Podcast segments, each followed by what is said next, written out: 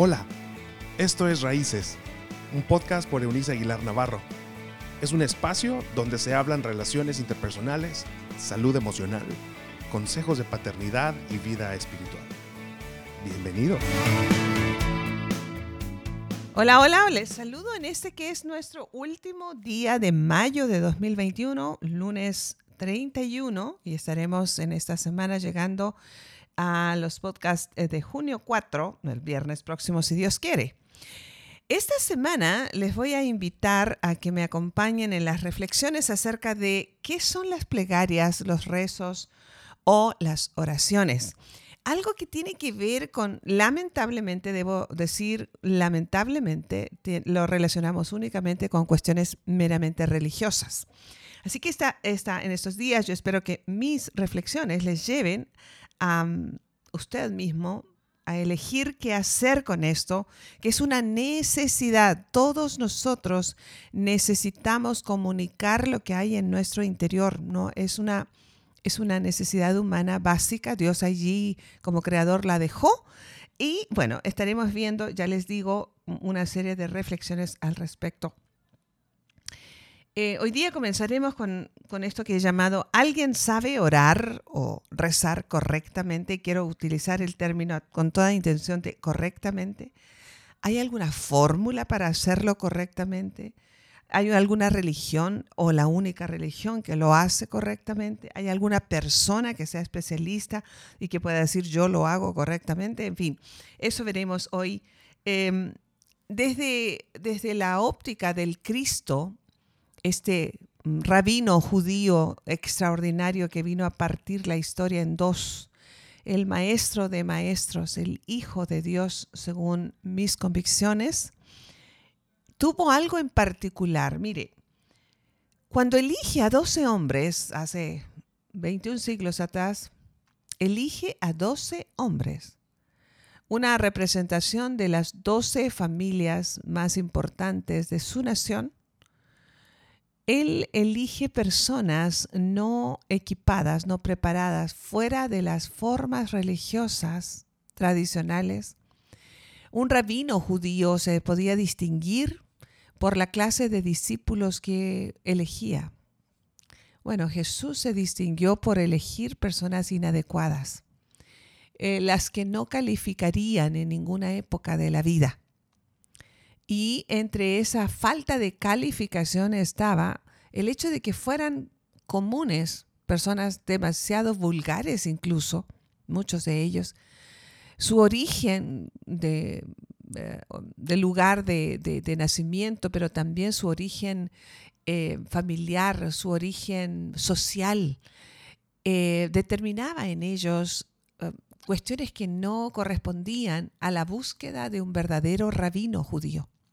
Me encanta esto de Jesús porque rompe los esquemas y las formas y nos enseña que Dios está más allá de todo aquello, ah, ideas que están fraguadas en nuestra conciencia respecto a lo que se supone que Dios espera de nosotros. Y lo digo a propósito de un judío común, tal cual eran lo, cualquiera de los doce de Jesús, sabía hacer los rezos, plegarias, plegarias u oraciones típicas de un judío regular, porque además en la época de Cristo ya existían libros de oraciones, repeticiones que, o poesía hebrea u oraciones que habían establecido los mismos líderes religiosos que las personas judías debían repetir, leer y repetir.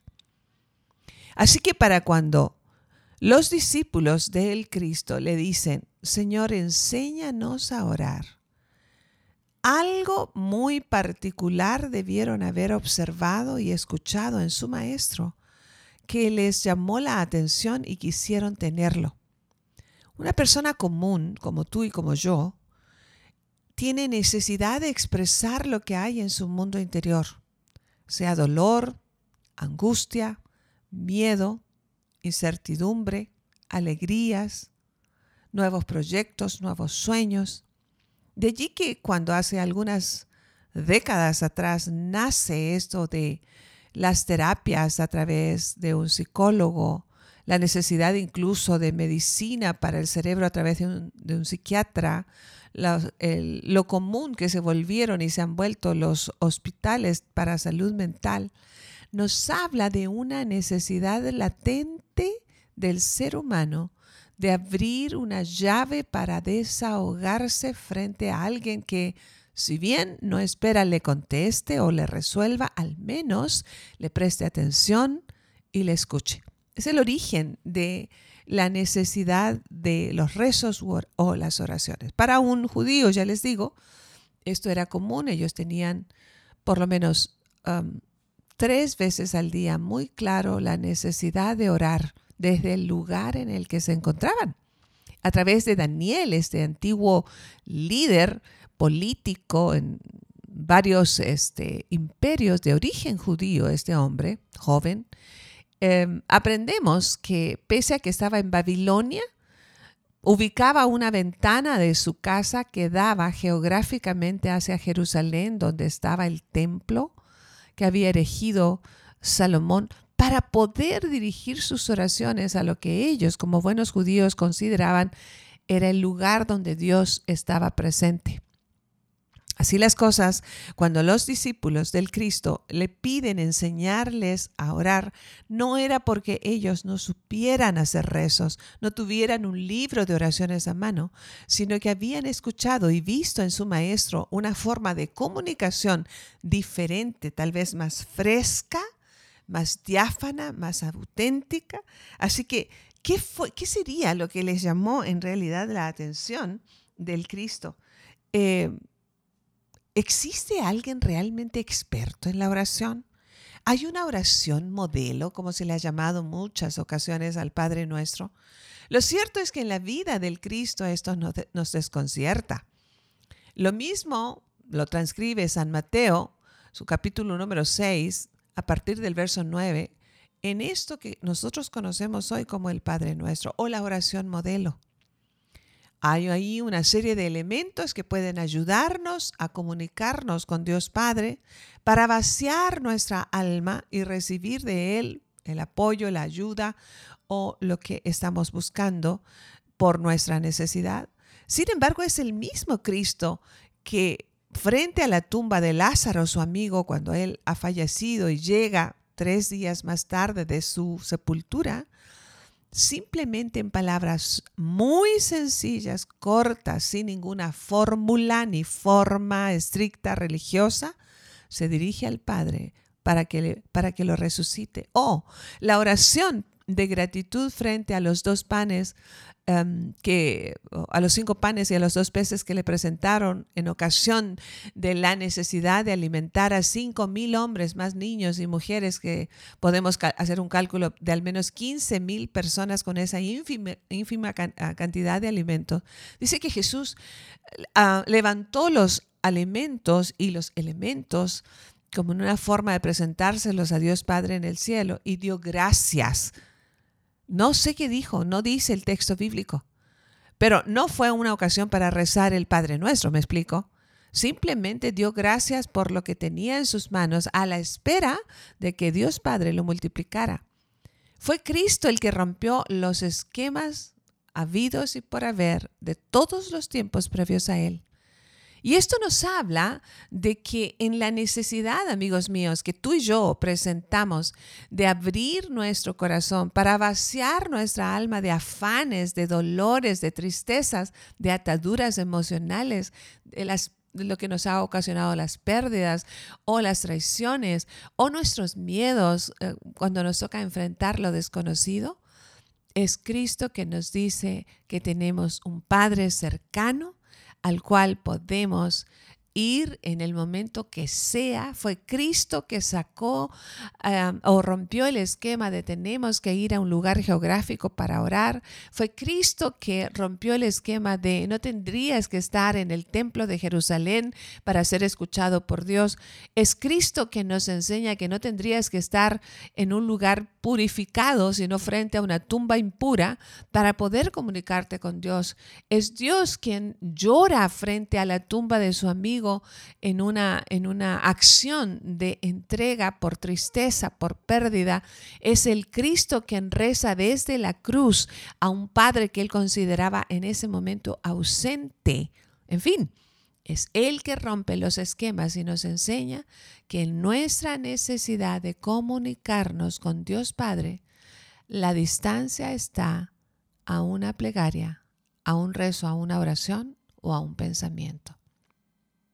Que hoy sea como la decisión tuya de aprender del Cristo, que cualquier lugar es bueno, que cualquier momento es el adecuado, que las palabras lo que tienen que tener en una oración, un rezo o una plegaria es sinceridad, es poder decir realmente lo que nuestra alma tiene que vertir. Si estás muy eufórico porque estás contento, haz esta eh, oración de gratitud Da gracias por lo que tienes frente a tu mesa. En estos días pasados estuve en un desayuno muy agradable con buenas amigas y me tomo yo un tiempo para agradecer. No tengo que hacerlo de manera, eh, no sé, con un volumen alto, ni tengo que hacer una forma para que los otros sepan que yo estoy rezando o orando, pero me llamó la atención que al salir del restaurante, uno de los meseros nos dijo, me llamó la atención de que se hayan tomado un tiempo para agradecer a Dios Padre ah, frente a los alimentos, porque siempre estamos pidiendo. Me llamó muchísimo la atención. Aunque no sabíamos que estábamos siendo observadas, la gente nos observa, nuestros hijos nos observan, los vecinos, los amigos y enemigos nos observan. Nuestra alma está esperando porque nosotros abramos la llave de la presión. Tomémonos ese espacio hoy fuera de fórmulas religiosas, fuera de formas estrictas fraguadas por las religiones. Y seamos nosotros los que le digamos al Cristo, enséñanos a orar, así como tú lo haces. Como un padre, como un hijo se acerca a un padre que ama, como un hijo que sabe que su padre le ama, como un hijo que sabe que su padre le escucha, como un hijo cargado que necesita el abrazo de un padre amoroso o como el hijo contento que necesita compartir con su padre bueno todas las cosas lindas que está viviendo. Hoy te invito a esta reflexión y a partir de mañana, el jueves y el viernes, Dios mediante, les estaré mostrando por lo menos tres maneras en que Dios responde a nuestras plegarias, rezos u oraciones, que son palabras eh, que convergen en una misma verdad, comunicación con Dios Padre, donde abrimos, ya les digo, nuestro mundo interior cargado de tristeza, lo mismo que cargado de alegría, y podemos sabernos escuchados y también tiene Dios maneras de contestarnos. Gracias Dios por el vehículo que nos significa la plegaria, la oración o el rezo. Que mis amigos junto conmigo aprendamos hoy a disfrutar este tiempo de conversar contigo, de hacerte saber cómo nos sentimos, qué tan cansados de la vida nos encontramos, qué tan tristes y decepcionados está nuestra alma, qué tan eufóricos por aquello tan bueno que nos está pasando ah, estamos, o tan agradecidos porque en nuestra mesa hay alimento, o porque nos sabemos sanos físicamente, o porque estamos viendo respuestas en la sociedad de cosas que nos parecían imposibles de alcanzar. Gracias porque en ti siempre podemos encontrar a alguien que no solamente nos presta atención, nos regala su tiempo y su espacio, sino que tienes una respuesta para cada ocasión. Instruyenos, Dios Espíritu Santo, para humillarnos delante de Dios Padre, dejar allí nuestras cuitas y esperar creyendo que nos va a responder conforme a su plan perfecto para nosotros, en su tiempo perfecto y en su fórmula perfecta, porque Dios Padre, tú tienes para mí, para mis amigos, toda cosa buena, agradable y perfecta dentro de tu santa voluntad. Qué bueno que siempre te quedas con nosotros. En el nombre del Padre, del Hijo y del Espíritu Santo, que así sea. Ya les digo, por favor, préstenos su atención durante esta semana que estaremos aprendiendo al menos tres maneras en las que, de las muchas, en las que Dios Padre nos contesta a nuestras plegarias, rezos u oraciones. Dios con nosotros. Hasta mañana. Chao, chao. Gracias por habernos acompañado en este episodio de Raíces. Te invitamos a que te suscribas en la plataforma de tu preferencia y también que puedas compartir con aquellos que están en tu mundo de este contenido. Puedes seguir conectado a través de la página web www.euniceaguilar.com. También en Facebook, búscanos como Raíces Familias Estables y en Instagram como arroba. Nos escuchamos en la próxima.